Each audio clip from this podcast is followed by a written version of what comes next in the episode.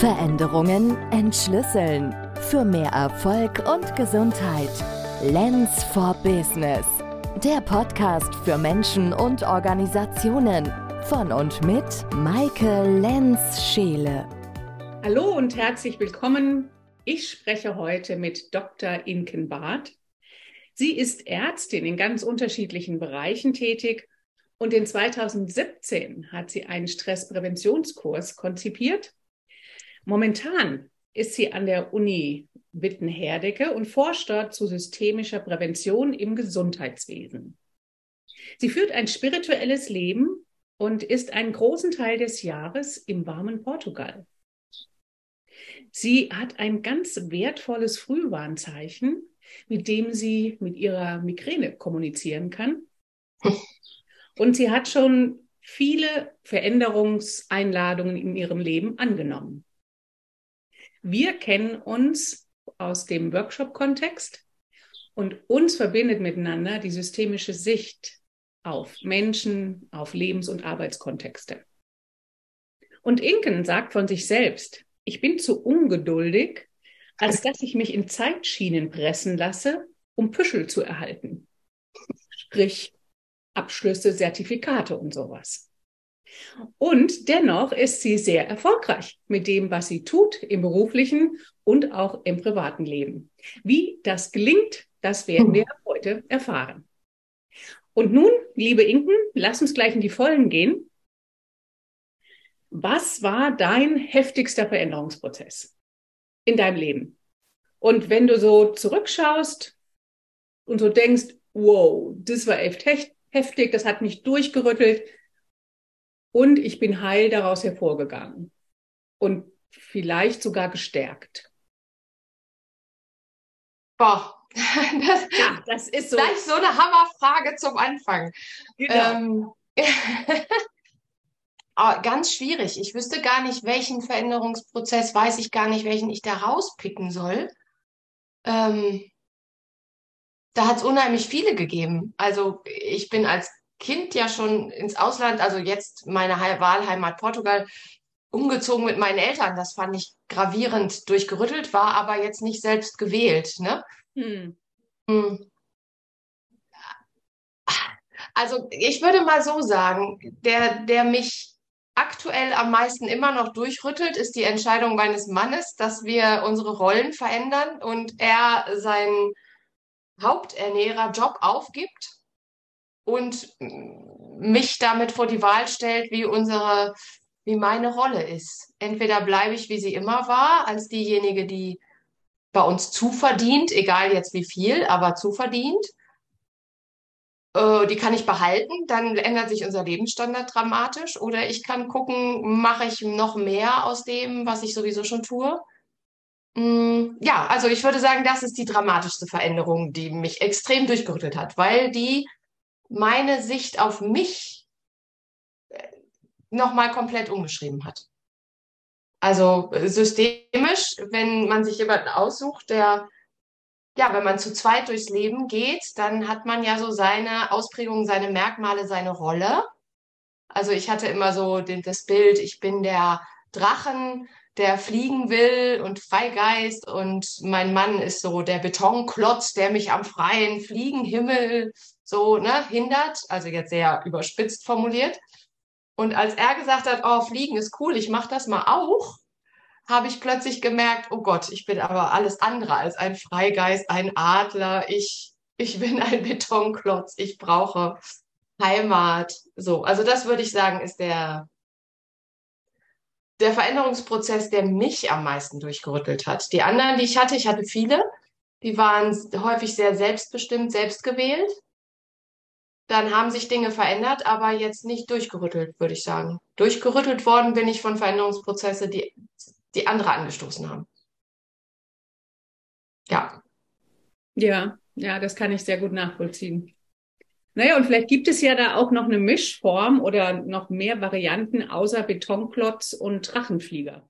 Ja, auf jeden Fall. Ne? Aber das hat sich halt da erst so, also das fand ich doch sehr spannend, dass man, dass ich auf mich geguckt habe und festgestellt habe, dass da ganz andere Anteile plötzlich wach werden, die die, die Balance neu finden müssen. und plötzlich Anteile in meinem Leben stark präsent sind, die ich mir jetzt gar nicht zugeschrieben hätte. Also auch positiv, ne? So.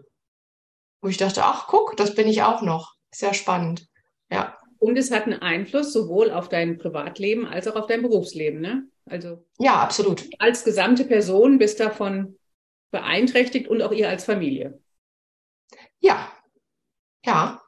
Und also, das ist ja immer so eine Sache, wie man es dann bewertet, ne? Also, es sind immer häufig Fragen gekommen dann aus unserem Umfeld, die gesagt haben, ah, warum machst du das denn mit? Oder äh, bis hin zu wehr dich doch oder so. Und wo ich immer gesagt habe, ich möchte das mittragen. Ich finde das eine gute Veränderung. Ich finde das für ihn eine sehr gute Veränderung. Ich finde das für mich eine spannende Veränderung. Und Veränderungen müssen sich ja nicht immer toll anfühlen, um gut zu sein. Also das war halt so das, mein Zwiespalt dann, dass ich so den Eindruck hatte, viele Menschen haben nicht verstanden, dass man gleichzeitig jammern und leiden kann und trotzdem finden kann, dass es richtig ist, was man gerade tut. Ne? So. Also Veränderung muss sich nicht immer angenehm anfühlen, auch wenn sie positiv ist. Absolut. Und das ist auch etwas, was ich ganz häufig erlebe im Coaching oder in Trainings, dass diese Suche nach dem, wie es sich gut anfühlt, da ist. Und das manchmal verhindert das sogar Veränderung. Ja, also es gibt ja dieses schöne Bild, das habe ich so gemocht, als mir das mal jemand erzählt hat in dem Prozess und sagte, na ja, der Hummer wechselt ja auch seine Schalen. Und es ist bestimmt kein ganz schönes Gefühl, wenn die zu eng wird, zu eng wird, zu eng wird. Und wenn sie dann zerspringt und der in seiner Höhle sitzt und wartet, dass das Neue nachwächst, das ist bestimmt auch nicht toll. Und trotzdem ist er hinterher ein größerer Hummer. Und dann habe ich so gedacht, oh ja, das deckt sich doch schon einiges mit dem, wie ich mich gefühlt habe. Ja. Ja, sehr schön. Das ist ein, ein ein Einstieg gleich so richtig in den Kern rein, ne? was Veränderung ausmacht und was eben auch nicht. Mhm. Ja, also das würde ich sagen, ist so, ja, einer meiner größten oder zumindest zeitnächsten Veränderungsmomente, ist ja noch nicht so lange her. Ja, was war denn deine Motivation damals, ist ja schon lange her, 2017, ähm, einen Stresspräventionskurs zu erstellen?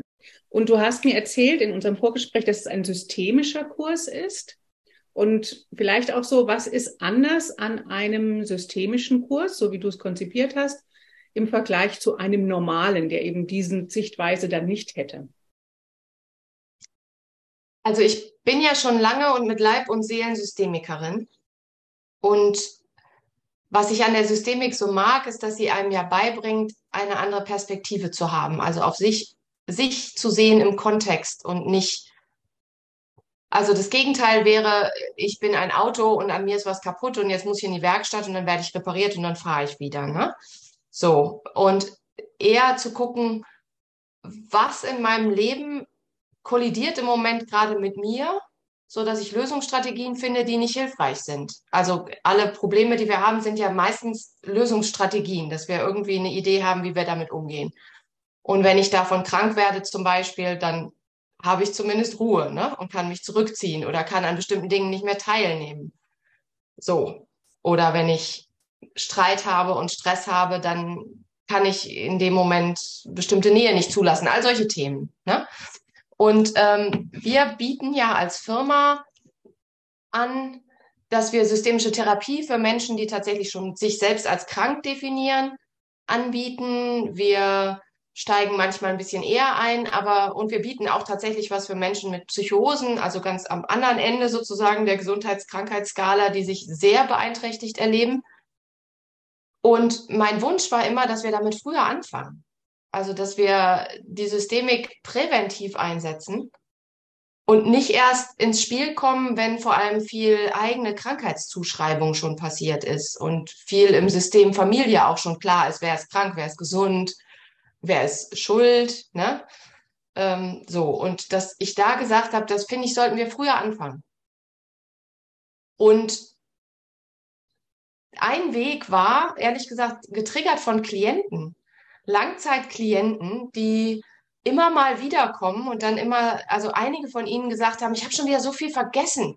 Kann ich noch mal kommen? Ich muss das noch mal wieder auffrischen. Ich habe es wieder vergessen. Ich muss das noch mal neu lernen, so dass ich gedacht habe, ach guck, wenn es doch Methoden gibt oder Sichtweisen gibt, die Menschen lernen von uns, wenn sie zu uns in Therapie kommen oder in Beratung kommen, dann könnte man das ja vielleicht nutzen und daraus ein Präventionskonzept machen, so dass wir frühzeitig, wenn Menschen meinen, aber irgendwie kann ich nicht gut mit Stress umgehen, irgendwas fehlt mir noch, dass wir da anfangen und die systemische Sichtweise unterrichten und auch ein paar Tools unterrichten, was kann man tun. Und das ist für mich auch der größte Unterschied. Wir haben uns ja dann mit der verhaltenstherapeutischen Sicht sehr beschäftigen müssen, dürfen, da im deutschen Gesundheitswesen ein systemischer Kurs nicht zertifizierbar war, sondern nur ein auf der VT basierender, auf der Verhaltenstherapie basierender Kurs. Und wir gucken mussten, wie kriegen wir dann eine Symbiose hin, dass wir genug Verhaltenstherapie integrieren, um zertifizierbar zu sein. Und was wir dann festgestellt haben, fand ich ganz spannend, war, dass ich mich 100% identifizieren konnte mit den ähm, VT-basierten Manualen, die es so gibt. Und ich immer den Eindruck hatte, die Systemik geht aber noch einen Schritt weiter. Die nimmt das schon auch, aber sie oder und sie kombiniert es mit einer anderen Sichtweise, mit einer anderen Haltung, mit noch mehr Wertschätzung und Stärkung und mit noch mehr Humor auf die eigenen Strukturen zu gucken. Also im Gegensatz zur Verhaltenstherapie, aus, wo ich es sehr so erlebe, als wenn ich mich verändern soll, ich soll andere Dinge machen, dann wird sich auch was ändern, ist mein Ansatz mehr, dass ich sage, ich habe Muster und ich habe gewisse Arten, wie ich mich verhalte und die bleiben auch, die dürfen bleiben ich versuche mal meine Art, da drauf zu gucken, zu verändern und mehr Entscheidungsfreiheit reinzubringen. Aha, so bin ich, das ist mein Muster, so mache ich das. Möchte ich das denn jetzt noch weitermachen, wenn ich sehe, dass es kommt? Oder möchte ich jetzt mal kurz ein bisschen schmunzeln und denken, ach, da bist du wieder. Hm, ich mache es jetzt heute mal anders.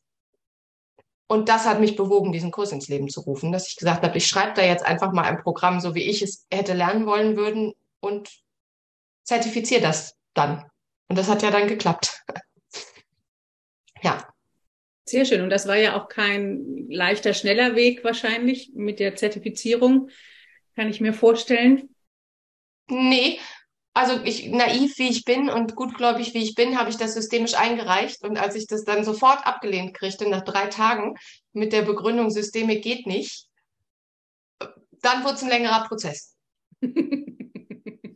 Genau, die ja. erste Lösungsstrategie hast du hinterfragt und dann eine andere gefunden. Ja, genau. Mehr Optionen im Ring gehabt. ja. Und es war ja auch wirklich bereichernd, ne? Also sich auch damit zu beschäftigen, was machen andere denn und wo haben wir Berührungspunkte, wo sind wir anders. Ja, ja das finde ich auch immer sehr wertvoll, dass man nicht jetzt sagt, was unterscheidet mich von den anderen Methoden, sondern was ist so eine Übereinstimmung oder so Schnittmengen, weil wir erfinden ja alle nicht das Rad neu. Das ist ja ganz klar. Ähm, und das ist einfach eine andere, auch wieder eine andere Sichtweise, nach dem Verbindenden zu gucken. Ja. ja.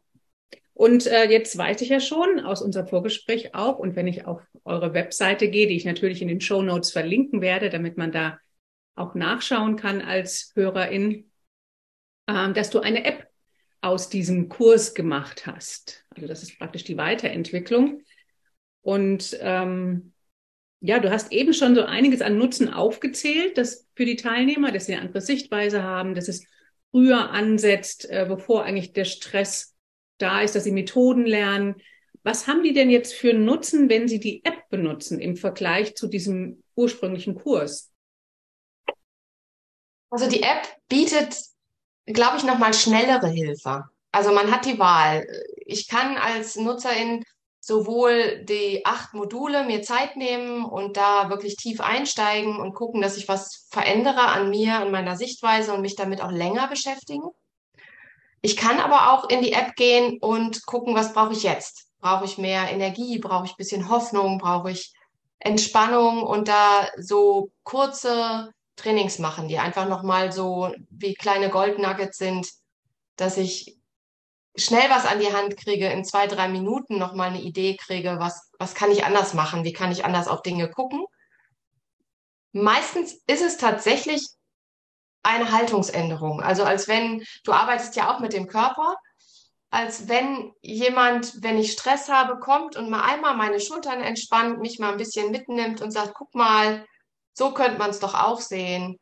Oder wenn ich gerade so sehr in Schleifen hänge und denke, es ist alles furchtbar, furchtbar, furchtbar, vielleicht mein Gegenüber, also ich zum Beispiel, alleine über meine Stimme, mein Lächeln, meine Idee, zu sagen, ersetzt doch mal das Müssen mit dem Dürfen, macht den Handlungsspielraum plötzlich auf. Ich glaube, das ist der Unterschied zum Kurs, dass ich es immer dabei haben kann und dass ich immer so ankern kann und denken, ne? sonst beim Kurs ist es ja schwierig. Ich weiß, ich gehe da jeden Mittwoch hin, zum Beispiel achtmal oder ich habe ein Wochenende und danach bin ich so ein bisschen auf mich alleine gestellt. Also ich sehe die App durchaus auch als Ergänzung zu einem Kurs, den ich schon gemacht habe, wenn ich das möchte, oder zu einer systemischen Beratung oder Therapie, dass ich auch in der Systemik im Alltag drin bleiben kann, dass ich das zu jeder Zeit einmal nutzen kann, wenn ich meine, ich brauche das jetzt.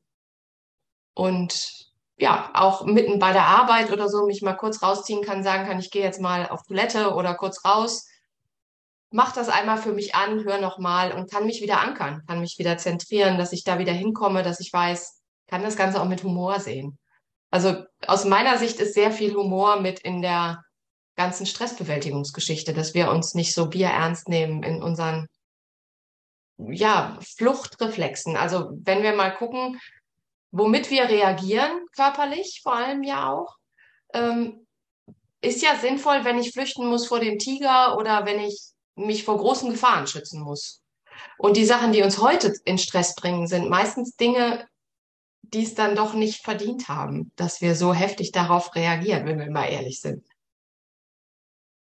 Ja, aber man ist dann so gefangen ne, in diesem Erleben und meint, es gibt in dem Moment nur diese eine Möglichkeit. Ja.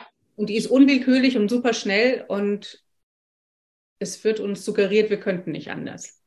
Genau. Und das versucht ja Systemik wirklich Handlungsspielräume aufzumachen. Zu sagen, wir haben wie wir die Welt wahrnehmen, ist unsere eigene Konstruktion. Ganz persönlich und ganz situativ. Und jemand anders erlebt es plötzlich ganz anders. Das sind zum Beispiel Dinge, die wir im Kurs, wenn wir live miteinander da sind, machen und die ich in der App versuche, über Anekdoten und Geschichten auch wieder aufleben zu lassen, dass wir ja merken, wir sind ganz unterschiedlich. Jemand anders erlebt dieselbe Situation und sagt, fand ich jetzt nicht schlimm. Was ist denn dein Problem? Und sich diese Sicht mal auszuleihen und zu denken, okay, ich weiß bei mir so ein bisschen, wo es herkommt, aber ich kann ja jetzt mal die, die Maike machen. Die Maike hat damit kein Problem. Ich leihe mir das jetzt mal aus und nehme mal deine Strukturen und versuche und bin dann überrascht vielleicht, dass mir Leute begegnen, so dass auch ich kein Problem habe. Ja? Ja, das ist sehr faszinierend. Und es ist aber auch nicht immer bequem, ne? Weil dieses ähm, konstruktivistische Denken, das führt einen in die Eigenverantwortung hinein. Und da muss man auch irgendwie mal sagen, ja, ich kann es verändern. Aber ich bin auch die, die es verändern darf. Ja, also das ist so der Schock, den die meisten Leute ja am Anfang in der systemischen Stressprävention oder auch Therapie immer haben. Die gute Nachricht ist, nicht ich bin schuld und krank und ich weiß nicht was. Die schlechte ist, ich kann nur mich verändern und die anderen nicht. Ja, das ist schwierig. Ja, und dann, du sagtest, es ist ein Schock am Anfang, aber bei denen, die dabei bleiben, ist es dann ja auch ein, ja, wie ein Fliegenlernen für den Drachen, dass ähm, es einen in diese Selbstermächtigung führt, in das, ja, ich kann auch verändern. Ja. Das heißt es, ich bin irgendwie immer dran, ne?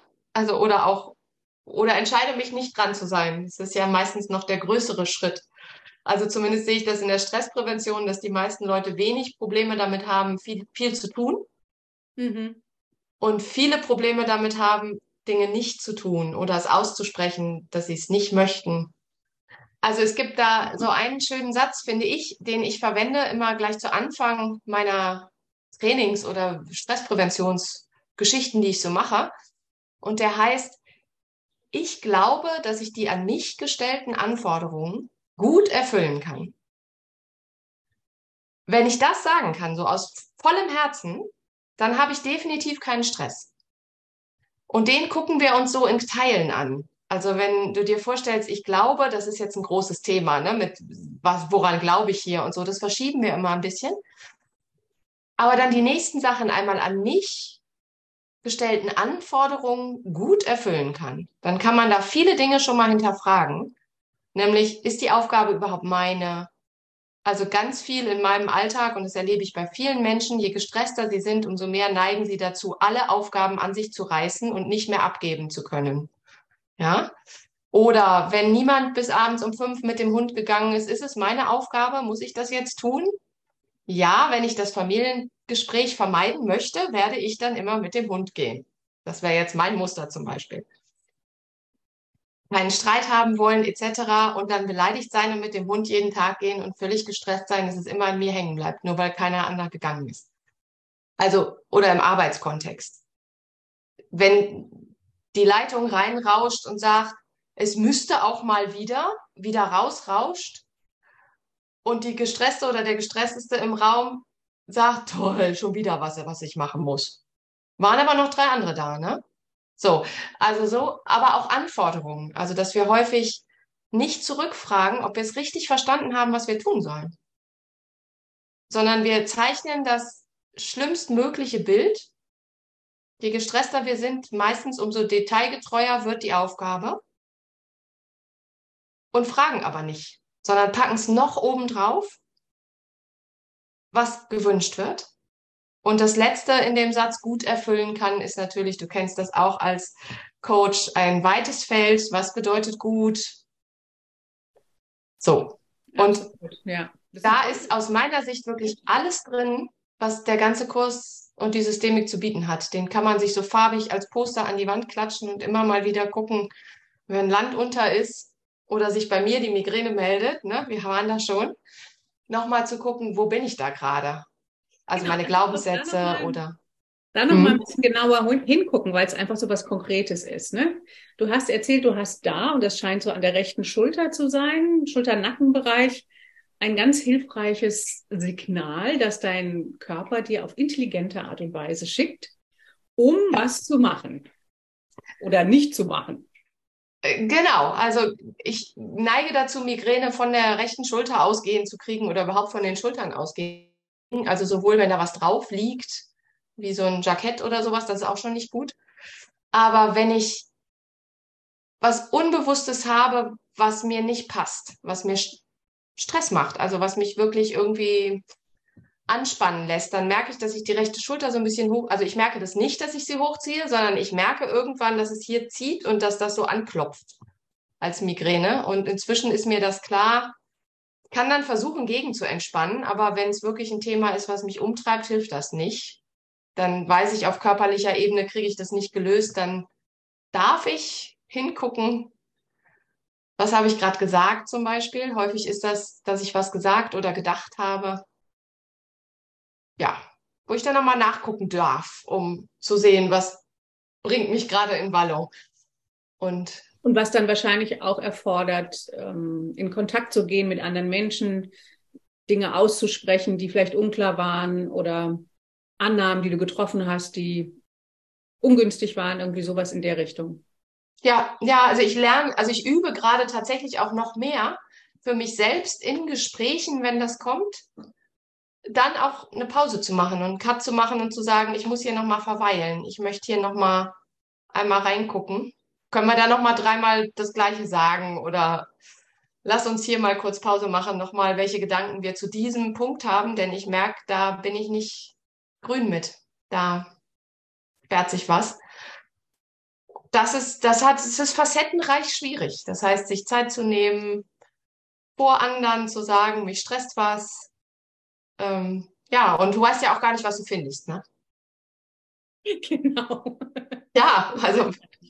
Obwohl nee. ich auch die Erfahrung gemacht habe, dass oft diese Angst davor, irgendwas Schlimmes finden zu müssen, äh, uns davon abhält, da genauer hinzugucken.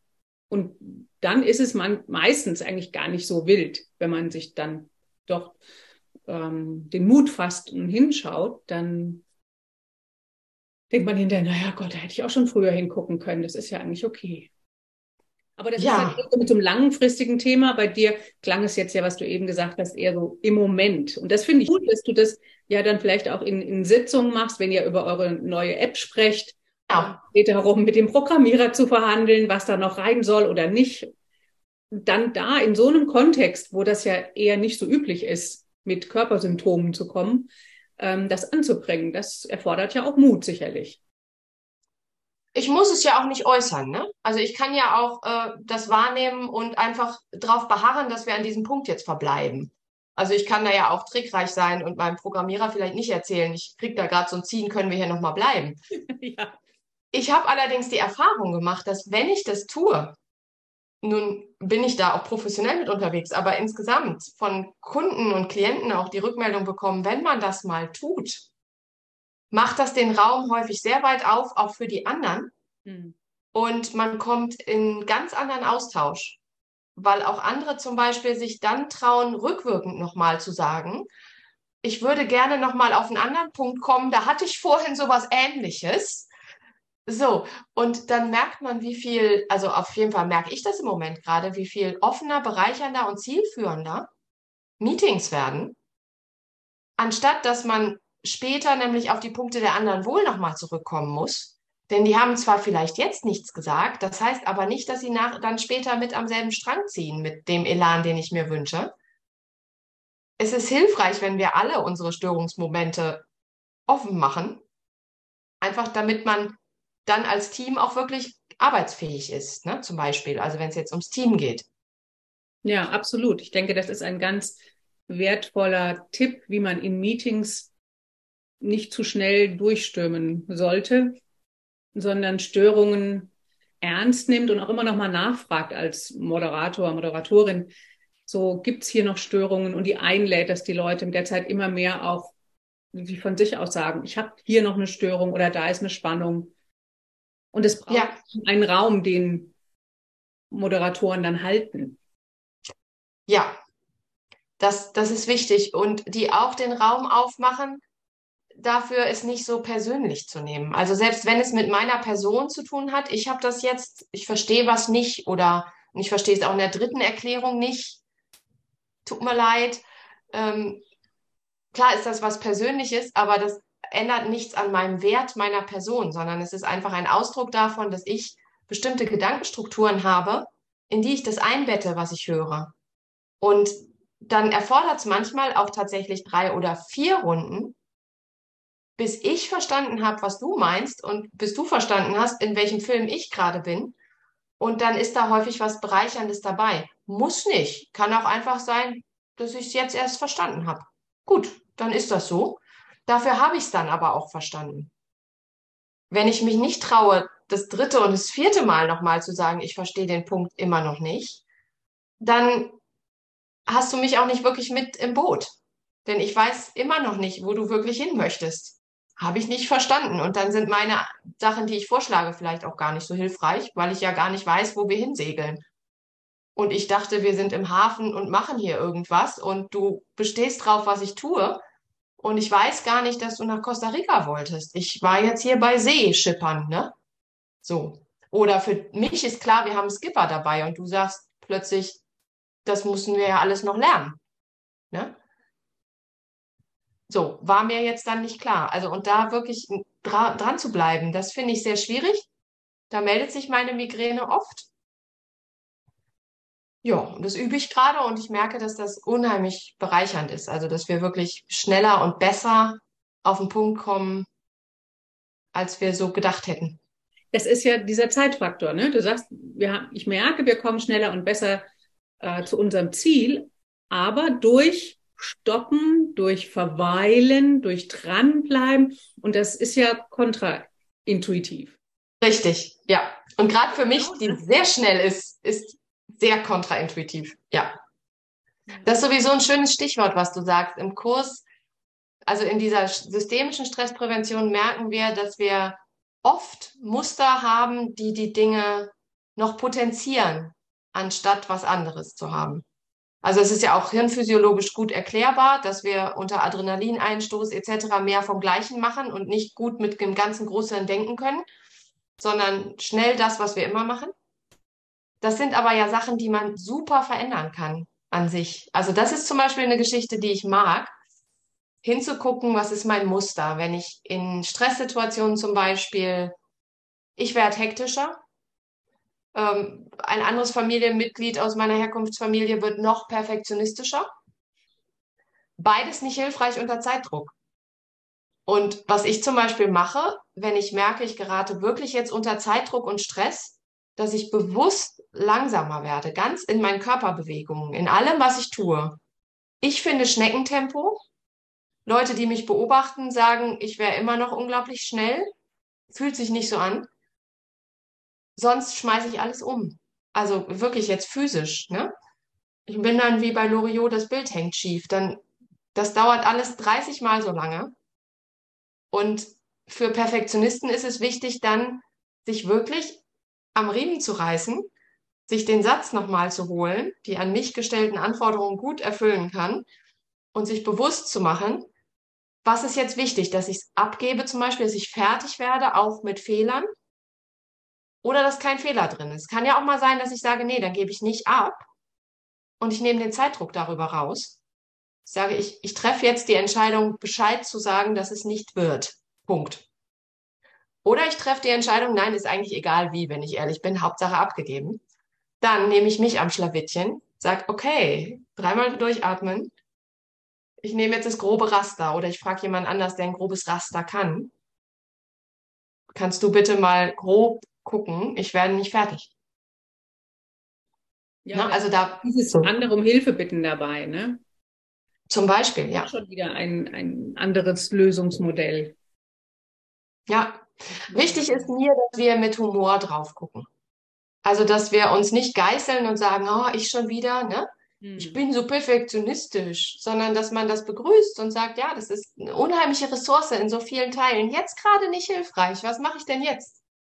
Ne? Ja, und die auch ähm, nicht weghaben wollen, sondern hey. mit dabei haben. Ne? Vielleicht auf die Seite setzen, hey, du kannst zugucken. Ich Herrlich. Ja. dich dort. Ne? Du aber jetzt übernimmt eine andere Seite von mir. Ja, also eben, also das ist somit das Kernstück, was du ansprichst, nichts loswerden zu wollen. Verändern im Sinne von, ich entscheide, wie ich damit umgehe und nicht verändern im, ich werde anders. Das ist meistens auch das, was ich am Anfang sage, wir werden absolut nicht anders. werden wir nicht. Aus meiner Überzeugung werden wir das nicht. Aber wir sind so vielfältig, dass wir verschiedene Teile nutzen können. Und andere mögen dann sagen, oh, du hast dich aber verändert, das kann sein. Tun wir, glaube ich, nicht. Wir nutzen nur andere Teile vielleicht mehr. Wir leben mehr Fülle und Vielfalt von unseren verschiedenen ja. Anteilen und Seiten. Wenn die vorher verschüttet waren, dann erscheint es ganz anders, ja. Ich mag noch mal auf was ähm, kommen, worüber wir auch im Vorgespräch gesprochen haben. Und ich hatte dich nämlich gefragt, da nach Schlüsselmomenten ähm, die dir so rückblickend vielleicht in Erinnerung sind, dein, dein Leben betreffend. Und da hast du ja, habe ich ja eben auch so mit dieser Hammerfrage angefangen, schon eine Sache, die ist ein bisschen gemischt, privat und beruflich.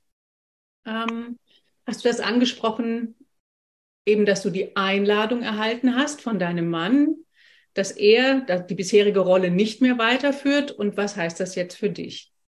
Mhm. Du kannst darauf zurückkommen oder ähm, auch was ganz anderes wählen. Aber es geht um diesen Unterschied von privaten Kontext. Wie, wie gestalte ich Veränderung dort? Welche Schlüsselmomente gibt es da vielleicht? Und zum beruflichen Kontext, wenn du da auch zurückschaust zu, zu den verschiedenen Arbeitsstellen, ähm, wo du drin tätig warst, du hattest das Bild von einer Waage da mhm. eingeführt, äh, im Gegensatz zu Schlüsselmomenten, die da anscheinend nicht sind, weil es verschiedene Glaubenssätze gibt.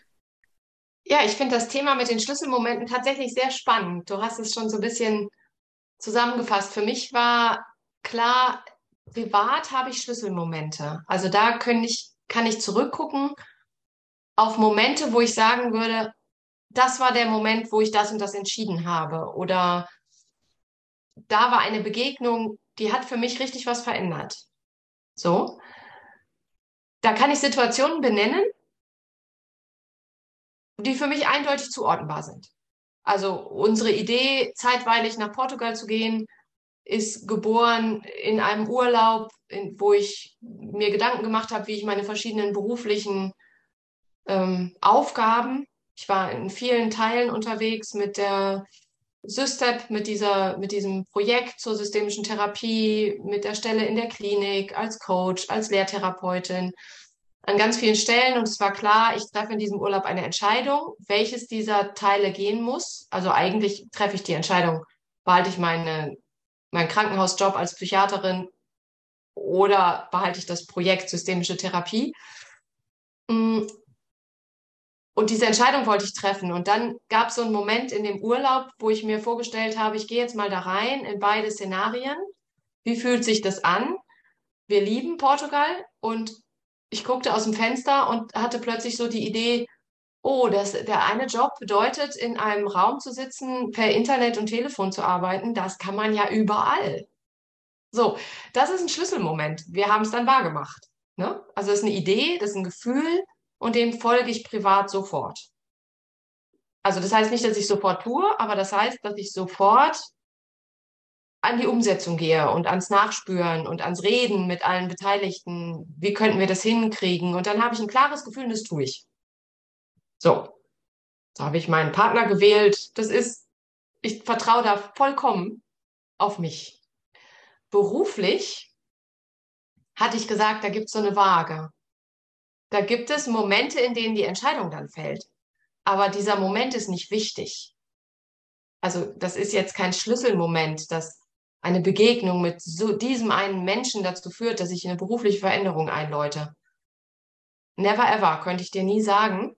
Da gibt's dann das letzte Tröpfchen, was das fast zum Überlaufen bringt oder so. Und ich merkte schon an den Redewendungen, die ich benutze bei beruflichen Veränderungen, dass ich die ja leidend initiiere. Das fand ich auch spannend. Das war mir nicht klar. Private Veränderungen sind per Sog, per Freude, per Begeisterung. Da möchte ich hin, das möchte ich erleben. So möchte ich sein, mit dem möchte ich sein. So. Berufliche Veränderungen sind oft leidensgetriggert. Und das fand ich spannend, mich damit mal auseinanderzusetzen was für Glaubenssätze sind das? Da bin ich auch noch drin. Was für Glaubenssätze sind das? Was darf man, was darf man nicht? Wir hatten Aber, da ja auch ein paar schon äh, ausgesprochen. Und es, wenn es so anfängt mit, wenn man erfolgreich sein will im Beruf, dann muss man sich ja. anstrengen. Genau. Man muss durchhalten. Man muss was durchziehen, auch wenn es vielleicht schwer ist. Und äh, man darf nicht so offen für Neigungen sein. Ja, also nicht jedem Impuls nachlaufen. Ja. Und man muss sich die Dinge auch erarbeiten. Oh ja. Ja, Fleiß wird belohnt. Ne? Pflicht, wie auf ein ganz furchtbarer Satz, das Leben ist Pflicht und Pflicht ist Freude. Den habe ich zum Glück nicht. Aber, also für mich ist der furchtbar. Ähm, ja, also äh, Beruf ist ja auch die Frage, wie ist man erwachsen, also wie ist man aufgezogen worden? Ne? Darf Geld einfach so kommen? Darf Erfolg einfach so kommen? Darf, darf man Glück haben beruflich? Mm, oder muss man sich solidarisieren mit Menschen, die hart arbeiten und deshalb auch hart arbeiten? Und was mir so dabei aufgefallen ist, ist, dass ich wohl Schlüsselmomente habe, auch beruflich. Mhm. die habe ich bisher aber nicht wahrgenommen, sondern die, die, die zählen halt nicht. So. Ähm, ein Beispiel kann ich gerne erzählen. Ich habe ja die systemische Therapieausbildung gemacht und da heißt es in der Beschreibung häufig, dass man während der drei Jahre, die es meistens dauert, seine Therapeutinnenpersönlichkeit findet. Wie bin ich als Therapeutin? Und in der Abschlussfeier dieser Ausbildung weiß ich, dass ich gesagt habe, das mag sein, dass ich die schon gefunden habe, das weiß ich noch nicht. Dazu muss ich noch mehr, möchte ich mehr als Therapeutin arbeiten. Was ich aber weiß, ich, habe meine Ärztinnenpersönlichkeit wiedergefunden. Das war 2010, Anfang 2010. Und das war mir ganz wichtig, fand ich ganz toll, war was persönlich, hat mich sehr berührt. bin zurück in meinen Job und habe bis September, Oktober, nee, bis Mai 2011 gebraucht, 2011, um so zu leiden in diesem Job, dass ich mich dann gefühlt gar nicht selbst entschieden habe, sondern es ist für mich entschieden worden. Es war so schrecklich alles, dass ich gekündigt habe und dann im Oktober in die Akutpsychiatrie wieder gegangen bin. Also ich habe anderthalb Jahre gebraucht, wo ich dafür gesorgt habe, dass mein Umfeld schrecklich war. Bis es so schrecklich war, dass ich diesem Impuls folgen konnte, Ärztin zu, wieder zu sein, anstatt im Management zu arbeiten und so finde ich jetzt lustig, so im Nachhinein. Was ich mir vorgenommen habe, ich möchte tatsächlich über berufliche Dinge auch gerne besonnen nachdenken. Das finde ich, möchte ich mir zugestehen. Möchte mich da gar nicht so weit von meinem, meinem, wie nennt man das, Upbringing, also wie ich erzogen bin, entfernen. Ich möchte mich nur selber dazu einladen, wenn ich solche Schlüsselmomente habe, die das ins Berufliche spielen, mir den Raum zu geben, dem nachzuspüren. Und zu überlegen, möchte ich das verändern? Was bedeutet das für mich? Anstatt mein unbe unbewusstes Leid zu initiieren, damit ich das dann irgendwann mal tue, was mein Herz längst verstanden hat. Also ich finde, ich habe gute Entscheidungen getroffen. Ich bin ganz glücklich, wohin ich dann gegangen bin. Ich frage mich jetzt schon, ob es noch andere Möglichkeiten gegeben hätte Vielleicht stelle ich auch irgendwann fest, ich möchte das gar nicht verändern. Dann ist mein Kopf zu sehr beteiligt. Ich lasse einfach mein Herz und meinen Bauch weiter entscheiden. Ähm, und dann ist das eben über Leid. Ist ein schönes Muster, hat ja bisher super geklappt. Also ich bin damit sehr glücklich mit den Sachen, was ich dann entschieden habe. Ich bin nur ein bisschen belustigt darüber, was ich initiiert habe, um das dann so zu tun. Ja, und wir können ja auch nur rückblickend schauen von dem Punkt aus, wo wir angelangt sind. Ähm, und dem eine positive Bewertung zu geben, ist ja auch sehr klug. Und es könnte, wie du sagst, es könnte auch noch leichter gehen, dass man da leichter hingelangt und nicht mit zu viel Leid. Ja, ich, aber äh, was ich ganz schön finde, ist, wenn man da systemisch nochmal drauf guckt und sich klar ist, ich suche ja die beste Lösung für mich in diesem System es kann durchaus sein, dass das für mich jetzt was ist, wo ich gerne hingucke, da mein Mann sich ja nun auch sehr verändert hat und es in unserem Familiensystem viel weniger um monetäre Dinge geht. So, ne? Damals waren wir sehr verhaftet in unseren Rollen und einen sehr gut bezahlten Job im Management aufzugeben für einen nicht gut bezahlten Job im Krankenhaus, das war glaube ich, absolut salonfähig, wenn das Leid sehr groß ist. Mhm. So, damit habe ich viele Konflikte vermieden, die es sonst vielleicht gebraucht hätte. Mhm. Und wer weiß, ob ich es dann geschafft hätte. Also auch für mich, ne? ob ich mich schon so weit gelöst hätte. So war es klar, so kann es nicht weitergehen. Da werde ich krank, das, das wird alles nicht gut, mein Herz schlägt fürs Ärztin Ja, dann ist das eben so. So, dann muss man das ja machen. Ne? Hat ja jeder zu genickt. so, also insofern denke ich, haben die Sachen auch ihre Zeit. Also es nützt nichts in der Rückschau zu denken, oh, das hätte ich ganz anders machen können. Nee, hätte ich nicht, sonst hätte ich es wahrscheinlich anders gemacht. In, in dem System war das sehr sinnvoll wahrscheinlich. Und jetzt freue ich mich auf was Neues. Mal gucken, die Maike hat mich zu Schlüsselmomenten im Beruflichen motiviert. Mal gucken. Ja, da hinzuschauen einfach, ne? Ja. ja. Also sie zu merken, ja. Mir ist nur gerade so aufgefallen, wie wichtig dieser Austausch war, den wir auch schon hatten zu den Schlüsselmomenten und wie viel in diesen Gesprächen eben auch Schlüsselmomente stecken, wie die Frage nach dem Schlüsselmoment. ähm, und was das dann an Einladung bedeutet, das da nochmal hinzugucken, hinzuspüren in der aktuellen Situation. Also, dass dieselbe Einladung auch 17 Mal vorbeikommen kann und 16 Mal ist sie nicht passend. Und beim 17. Mal verfängt sie plötzlich, weil in meinem System sich was verändert hat, so dass das plötzlich was ist, was passt. Also das, das ist was, was ich so im Gespräch mit dir erlebt habe. was ich sehr begrüße, diese systemische Haltung immer noch mal wie so ein Realitätenkellner, immer noch mal mit irgendwelchen Dingen anzukommen und mal zu gucken. Das mag ich an der Systemik, dass die so und auch an der Arbeit wir miteinander zum Beispiel, dass die Systemik so flexibel ist und auch Dinge, die jetzt vielleicht für mich in einem Coaching weggestellt würden, wo ich denke, brauche ich nicht. Nö, ist nichts für mich. Kann sein, dass ich in einem Jahr nochmal vorbeikomme und denke, ach, wie toll, guck mal, kann ich mich gar nicht mehr dran erinnern. Das haben wir gemacht. Wieso habe ich das denn nicht angewandt? Ist doch super. Ja. und jetzt, ne? ja.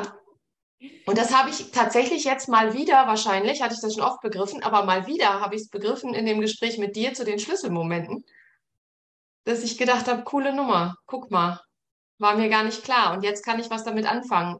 Vor zehn Jahren hättest du es mir wahrscheinlich dieselbe Frage stellen können und ich hätte gesagt, nee, gibt's für mich, für mich ist das so und hätte das nicht in Frage gestellt.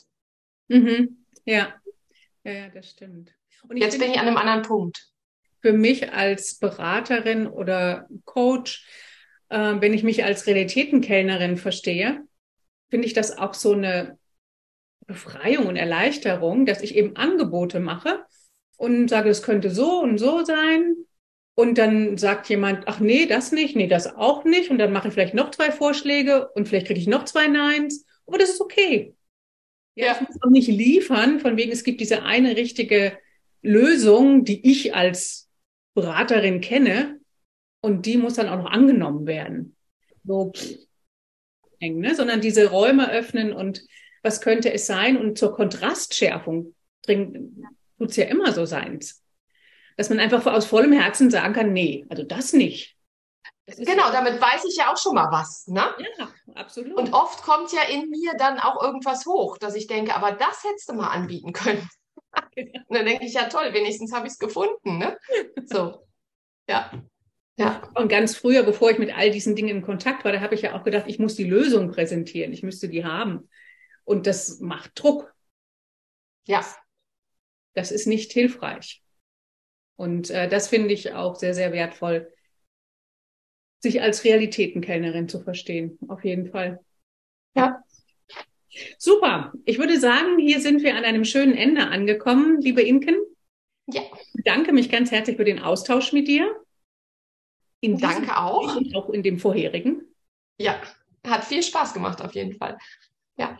Und ähm, ich wünsche dir weiterhin viel Erfolg mit deiner Stress-App und dem Stresskurs.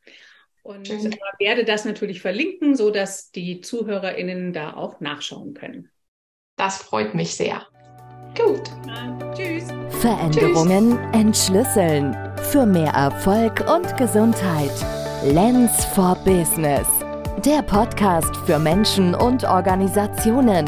Von und mit Maike Lenz-Scheele.